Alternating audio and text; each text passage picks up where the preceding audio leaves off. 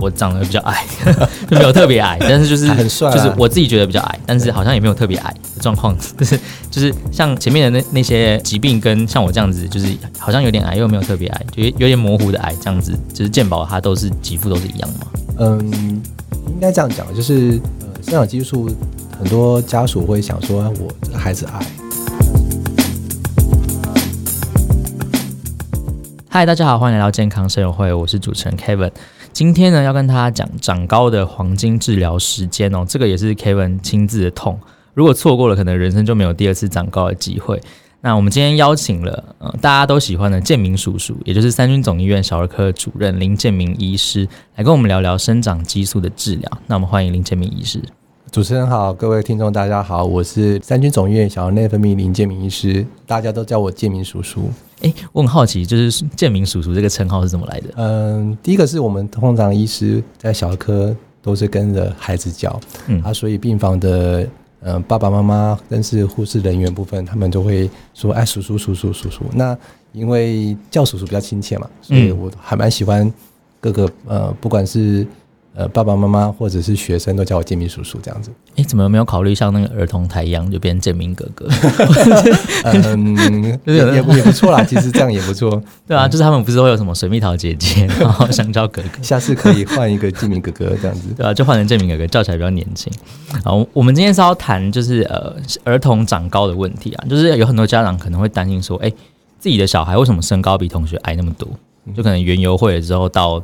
那个园游会或运动会的时候，到班级上一看，发现哎，自己的儿子或女儿怎么排队的时候排最后面这样子，然后发现他可能很久一阵子都没有长高了。嗯哼，那他们就会有一个问题，就是说，哎，那怎么样才能够长高？那小孩还有没有机会长高？或者是说，爸爸妈妈他们都不高，那怎么办？有没有有没有治疗的方法？就是可能是这些家长会呃特别关心的议题啦。那不同的生长阶段，呃，我们知道有不同的生长速度。那从呃，出生到青春期，其实这个速度会减缓。那我们要怎么去看这些指标？如果他身材矮小的话，我们要怎么样去察觉说，哎，他好像不是很正常？对，这个可能就是要要麻烦 建明叔叔来帮我们做解答。好啊，的确，如如如 Kevin 讲的，其实不同阶段的孩子，他生长速度是不太一样。我们出生的时候会快，然后在春期其实慢慢缓下来。嗯，那我们我们我们讲就是不同的孩子在阶段上中的成长的速度。每个人标准不太一样，像一到零到一岁的时候，大概一年可以长二十五公分左右。那一到两岁的话，可以长到一年当中在十二到十三公分。那二到三岁大概九到十公分之后，在学龄儿童大概四到六公分不等。那只要速率上面正常，基本上有问题的机会少了。那孩子增长状况之下，还有一些一些成长的一些指标跟健康指标部分去。就可以评估了，那包括有些遗传啊、营养啊、荷尔蒙、环境等等因素，都会影响到身高的议题等等。我们叔叔常在门诊当中或者教学当中，跟很多的同学在讲，或者是跟爸爸妈妈讲，什么状况之下可能要提早带到内分泌门诊。我大概有三个口诀，嗯，就是小二、小三跟小四。那什么叫小二呢？就是你在生长过程中的生长曲线，如果有跨两个百分位，掉了两个百分位以上，那可能就不太对。那什么叫小三呢？就是你的生长曲线如果一直在低于三个百分位以下的，那要特别注意哦。那什么叫小四呢？就是一年你长高的幅度真的不到十公分。那这些状况的话，其实爸爸妈妈就可以先提早带到我们小儿内分泌门诊做相关的咨询跟评估，这样。嗯，哎，刚才那个呃呃呃叔叔讲的，我刚才在犹豫，我到底要叫 没关系，林主任还是叫叔叔？就是呃叔叔讲的，就是第一个递减了两个。呃，百分曲线它是什么什么样的一个意思啊？好，我们有时候我们在看单点升高的时候会有点误差。就，就是说，我们讲五十个百分位，五十个百分位的意思说，在一百个当中，在同年纪、同性别、同月份，他输了五十个赢五十个百五十个百分位。嗯，如果这个孩子他单点身高目前来在在五十个百分位，他他如果之前是九十个百分位在走，但最近这一年正是这这半年当中，慢慢的偏向在五十个百分位。表示这个孩子都没有长哦，就是 PR 九十，然后突然成绩掉到 PR 九，呃，PR 五十这样子。对对对，就算他五十，好像在正常年纪当中，好像都在中间数值，但他之前是更高的，表示最近是没有长的，那就是表示生长是迟滞的，这种状况要特别小心。OK，那第二个是说，呃，生长曲线低于三个百分位，是指他就是输给九十七 percent 的人这样子。对，没错，没错。哦，对对。所以通常就是 排队排最后面那个，基本上是啦。但是三个百分位当中要去画才知道，因为我们是同年纪同性别在做比较，所以你在门诊当中常遇到说家属觉得他是班上最最小的，但是你在画百分比的时候，他不见得是最小的。哦。因为同一个年纪当中，他有一些是早入学，是晚入学，他可能会差到一年以上。嗯所以，当你回归到实际年纪去画那个点，那说不定就不在三个百分位哦的下面了。所以你还是要去画了才知道。嗯哼嗯嗯。然后第三个就是刚才提到，这比较好理解，就是长不到四公分的。对，这个就赶快带他的门诊来做评估喽。嗯，那如果就是有这三个问题的话，是不是他就可以到，比如说到您的门诊去看？可以啊，去做评估，可以啊。嗯嗯，对。哎，那我我想问哦，就是针对现在这样子，就是有这三个问题，他目前。做治疗的的方式，什么标准的治疗是怎么样？大家常听到是生长激素的的治疗了。那生长激素在 FDA 它有特别的适应症。嗯、那目前美国食品药物局部分，他们在对生长激素上面，它适应症包括第一个是生长激素缺乏症，嗯哼，那第二个是它可能特纳氏症候群或者是卢南氏症候群，这是小胖威力等等啊，或是有些 SHORT 的一些基因异常，哦、嗯，那。在慢性肾脏衰竭的病人，或不明明的身材矮小，或是体重比较轻的孩子哦，这些都是有相关的适应症。那台湾受健在健保制度上面，目前的适应症大概只有四项哦。第一个是生长激素缺乏症，典型的生长激素缺乏症。嗯。第二个是小胖威力在特纳氏症候群，最后就是那个我们讲的 SHORT gene 的那个基因异常哦。这四个是我目前呃健保的适应症。像我这样子，就是。我长得比较矮，就没有特别矮，但是就是很帅，啊，就是我自己觉得比较矮，但是好像也没有特别矮的状况，就 是就是像前面的那那些疾病跟像我这样子，就是好像有点矮又没有特别矮，就有点模糊的矮这样子，就是健保它都是给付都是一样吗？嗯，应该这样讲，就是呃，生长激素很多家属会想说，我这个孩子矮，那是不是真的很适合做生长激素的治疗？那、嗯我们会去把一些病理性的原因先去排除掉。那排除掉这些病理性原因之后呢，其实临床上最常见的还是两大类啦。第一个就是家族性的身高不太够。那怎么叫家族性的身高不太够？就是家族性的身高矮小，就是爸爸妈妈可能本身也不是那么高，这个孩子拿到爸爸妈妈遗传骨架身高就会偏小只一点点，但是他一直沿着他正常的百分位在走。哦，这个这个大概如果用生长激素治疗。大概效果都不是很不是很好了哈，就基本上是没有什么效果的。比较讨厌是临床上有一类叫特发性的身材矮小，那特发性的身材矮小就是爸爸妈妈其实都身高还不错，嗯，百分比都不错，这个孩子就是真的偏偏小只哦。那你做所有检查，包括骨龄啊，检查生长发育啊，但是说生长激素的激发试验什么，看起来都是正常的哦。那这类孩子目前对治疗上面有没有效？其实呃还有一些争议性哦。那所以特发性身材矮小，有些部分的病人真的打了生长激素，的确是有效果的哦。那大概如果这样去换算，大概十个当中有一个是有效的，但是这个十个当中有一个有效，你也不知道是哪一个哦。所以治疗之前可能还是要跟家属去充分沟通，然后去看他他们临床上的需求，甚至孩子对身高的期望值是多少，才跟整个去去做治疗方向的一些建议等等哈。嗯，哎，所以其实我我刚才听下来，就是这样的治疗，它算是蛮克制化的，就是因为每个人状况可能都不同，然后他可能就是有各式各样的问题，然后还有他可能本身家里的人就是长得比较比较矮，所以他本身遗传到他就比较矮，然后或者是有一些病理上的问题，所以其实这个就是真的是发现的问题的时候，赶快到那个就是小儿生长科去做。做做检查，才知道说到底是发生什么样的状况。对，没错。那有人是他到门诊里面，其实他都没有这些疾病，可是他如果看生长曲线，他就是比较矮小，他没有长到一年可能四公分这样子。那这个他就是对生长激素是有效的嘛？如果你呃一年长不到四公分，最后追踪状况之下骨龄也有落后，那门诊当中我们会去抽血去。做筛检，这个孩子有没有可能是生长激素缺乏症的个案哦？如果这个指标看起来三个都符合，我们可能会入院帮他做生长激素的缺乏症的确诊哦。那确诊部分就要必须要住院，那他必须要做至少两项的激发试验，去去看看这个孩子真的是不是缺乏症哦。那这个有点困难，就是网络上常提到说缺乏症怎么去确定？就是你用药物方式去让病人达到最高可以分泌的量。如果你在抽血过程中，它都没有办法达到最高可以分泌的量，才能确确定它是缺乏症。嗯，那所以这个有点呃要后续诊断。那后续确定他真的是去缺乏症的孩子，那的确用生长激素应该是有效的。它是跟胰岛素一样是用就是比针嘛，就是施打这样。那它的频率大概会到多少？嗯，如如果是甲状腺功能低下的孩子啊，我们直接就吃甲状腺补充就可以，甲状腺素补充就可以了。嗯，那如果是用生长激素在治疗的孩子，他是用打针的方式。那他打针的话，就是变成晚每天晚上都要自己打了。哦，他有点像我们在生长激素的时候，他呃，就是模拟晚上分泌这样。对对，他他大概是晚上十点到两点多，在两点多的时候会有个高峰期出来，所以有时候睡前打的时候就模拟那个高峰期，让他接近。自然的分泌的状况部分哈，到底治疗多久哈？通常如果是真的一般健保适应症，他会抓骨龄的年纪，那骨龄跟实际年龄不太一致哦，就是就是骨头的年龄吗？对，它可以打到骨龄大概到几岁？每个疾病上面的适应症不太一样哦。通常我们都抓，如果真的是呃生长激素缺乏，或者是抓菌基因异常部分，健保部分男生可以打到十六岁，女生可以打到骨龄十四岁了。哦，那骨龄十六岁不代表实际年十六岁。啊，女生的骨龄十四岁也不代表实际年龄是十四岁，要看当时测出来的骨头的年纪状况之下才可以做评估。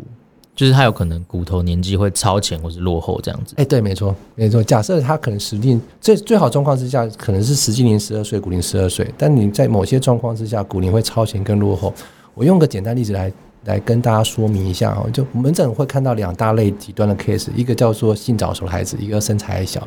那性早的孩子会长得很高，那为什么很高？状况下很担心他最后长不高，因为骨龄超前。哦，十二岁可能骨龄就变十四岁，超前两年以上。嗯，那如果是病理性的身材还小，像这样出缺乏孩子，有时候骨龄会慢很多。例如十几年十岁，可能骨龄只有七岁啊六岁，慢得很厉害。当你打生长激素的时候，有时候骨龄会追上去，慢慢跟实际慢慢接近。嗯，所以到时候就是你你你治疗到最高的年限到底是什么时候？要依照每半年到一年之后追踪骨龄，才知道他骨龄是不是大慢慢达到最后终止的标准。就是如果我接受这样生长激素治疗的孩童啊，他会有哪些副作用？因为我相信可能家长们可能都会担心对小孩有什么影响。第一个是大家常听到说生长激素治疗之后会产生癌症的机会了哈。那、嗯、呃，文献上目前已经证实了，就是你打生长激素。因为打生长激素会帮助升高，所以有些人会说，啊，打生长激素帮助升高，会不会增加癌细胞的活跃程度？对对对对对。那目前认为说，它不会增加原发性的癌症。什么叫原发性的癌症？是我有打生长激素的孩子跟没打生长激素的孩子，他不会增加肿瘤跟癌症的机会，但是有可能会造成续发性的癌症复发。什么叫续发性的癌症？就是我可能有血癌，有某些癌症。他接受到所有化疗跟放疗治疗之后，他已经是完全就是没有疾病产生了，嗯就是、控制住了，控制住了。但是当你在打生长激素的时候，他可能会产生复发机会会稍微高一点点哦。这是这是在治疗之前要特别去考量的部分，就是会增加复发癌症的机会哦。那第二是有些人打的时候会稍微遭脑压比较高一点点，会有些头痛的状况哦，偶尔会见到这样子。那第三个就是你打的过程中。呃，有些孩子会因为生长快速，它造成骨头稍微偏偏歪一点点哦，脊椎骨部分偏歪或脊椎侧弯，甚至胯骨部分的骨头部分也会脱位的状况。那甚至有些孩子会有一些呃短时间的呃下肢水肿哦，水肿状况。不过这只这些在几个月之后慢慢就会恢复，那水肿状况会恢复。那呃，最后部分就是有些会造成呃第二型糖尿病的机会会变高一点点啊，这也很好理解，是因为我们喝糖水这件事情或吃糖的东西，大家都知道会抑制生长激素分泌。嗯，那反过来讲，你接受生长激素治疗的时候，其实糖分会稍微高一点点，所以如果在治疗过程中，其实糖分这个血糖部分第二型糖尿病，我们会做定时的追踪这样子。嗯，所以刚才提到这些问题，小儿内分泌科的医师都可以在治疗的时候就是追踪到。没错，然后马上做调整。没错，没错。所以，呃，如果他不是前面上述提到，就是他可能癌症复发原因，其实其他的其实都可以都可以避免掉的。嗯嗯，哎，那怎么怎么样去判别说，就是这个治疗是有效的？我们，呃，通常治疗上有效部分，我们通常是抓说你你打打之前的生长速率跟打之后生长速率上有没有明显的增加哦。那通常我们就抓说治疗之后至少呃要比之前生长速率多三公分左右，三公分。那我我用直观的例子跟大家做说明就好。我们刚才讲说，生长速度缺乏的孩子，如果长速度变差，一年不到四公分。假设他第一年还没治疗之前，一年只有长三点八公分。嗯哼，那你如果说治疗之后你要多三公分，就是治疗后长到六点八，没错，对，数学非常非常好。嗯嗯，所以呃，他如果长六点八，然后治疗之后，他之后都是有超过四公分，这样就算是就是回到正常。呃，就慢慢接近到正常的曲线，会比较接近正常曲线。嗯嗯，对。但是通常生长激素治疗的时候，第一年是效果是最好的哦，因为前面缺乏了很久，没错。所以第一年打下去的时候反应特别好，可以这么说。哎，那我想问一下，刚才刚才有讲到那个骨龄的部分啊，像我就是我在大概小五小六的时候，我大概是班上第二高还是第三高的，但是后来就没有再长高了，这样是算是性早熟吗？还是说有可能发育比较快哦？就是我的骨我的骨龄可能超前的，有可能有有可能。听起来你的状况，不过你要看，因为男生比较不容易被发现了。我们门诊当中，女生性早熟比例比较高，但因为女生发育过程中比较容易看到，因为看胸部。嗯，啊，男生因为在发育过程中，他他第一个、第二新增是从睾丸开始变大，睾丸要大到一定程度之后才长体毛，所以你看到长体毛都有时候就是中后期了。哦，对，所以你您您的状况之下，如果是说你之前就很高了，然后后来越做越前面，我觉得应该是生长高峰之前就出现了。所以，你相对有发育快这件事情，应该是有机会比较高的啦。哦，但是当时可能没有遇到叔叔，不然叔叔可以帮你做检查。对，没有遇到叔叔，太可惜了。额外一个话题就是，刚才我们提到是生长激素的治疗嘛，那其实市面上我还有看到有很多那种补充营养品，像是钙片啊，或是氨基酸的补充的一些长高产品。那如果我想要长高的话，吃这些是有用的吗？叔叔认为哈，就是如果你要补钙，就喝牛奶就好了。我不太建议说吃一些钙粉啊、钙片的东西，因为原型食物是最棒的东西。哦，那坊间上面有一些添加很多很钙、钙非常非常高的产品部分，我我门诊也遇过有几个 case 哦，在外面补的很多钙粉哦，那。呃，他因为他孩子本来就偏小只，大家生长速率都正常，大概四到六公分的长。那这些家属想说，是不是缺某些东西？但是其实，在门诊当中，在看身材矮小这一块，其实电解质部分，其实我们医师都常规都会帮他做监测。一开始就告诉他钙没有缺乏了，但是家属希望孩子长更好，嗯，他就吃了一些钙粉哦。那那这些状况之下吃了之后，你发现，哎、欸，原本。生长速率本来就正常的哦，那骨龄没有超前，但吃了三到六个月之后，骨龄就突然加速的非常非常快。那因为骨龄加速非常非常快过程中，你反而这个预估成高会会受限，因为你长空间变少了，所以它身高反而更差更差。所以在呃一般门诊当中，我们都会建议家属说，钙部分可以摄取。那适量就可以了。那如果真的要摄取部分，从原型上的食物，包括牛奶中摄取。那台湾儿科医学会他们已经针对不同年纪上面的钙摄取上面都特别的建议剂量哦。大家如果真的很有兴趣，直接搜寻这个钙的补充，台湾儿科医学会输入这些关键字，都可以看到一些一般建议剂量部分哦。包括零到六个月可能每天需要三百公毫克部分。然后可能四到六个月，四到六岁之间可能需要五百到六百之间哦，所以不同年纪上面所需要的钙的补充量不太一样，至少五百 CC 的牛奶其实应该就足够量了，然后所以通常建议是五百就够了。刚才叔叔跟我们分享了生长激素的治疗，我想知道说到您门诊的病患呢、啊，呃，他通常就是可以长高几公分，有没有案例可以可以跟我分享一下？嗯、呃，我分享一个 case 哈，就是他一个他是一个三岁多一个小男生来看哦，那。呃，身高的确在小于三百分以下非常非常多。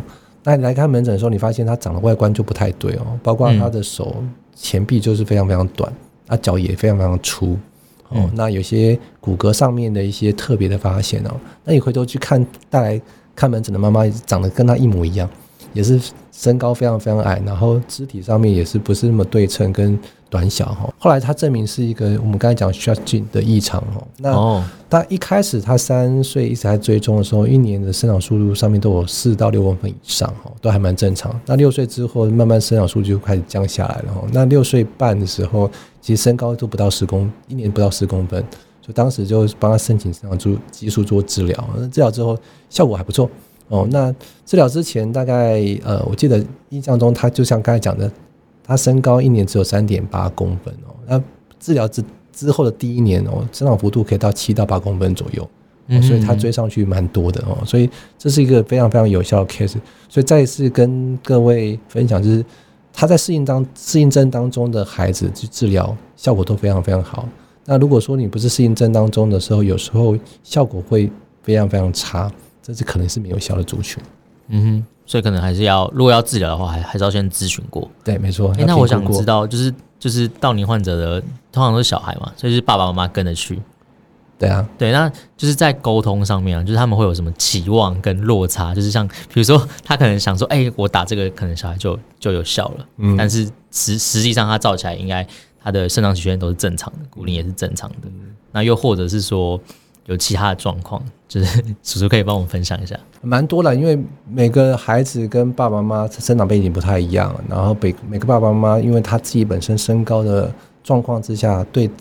孩子的身高的期望值也不太一样，所以各种状况都有了。那我们当然也遇过说，爸爸妈妈身高上面幅度不是那么好，他希望孩子更高一点点。但我们就是时候就会去帮他做所有我刚才讲的客观的检查，包括抽血、验尿、照骨龄等等去评估。如果真的没有病，我们还是会跟家属充分的沟通，去告诉他说，这个孩子目前就生长跟发育状况是正常，就请爸爸妈妈就是可以让。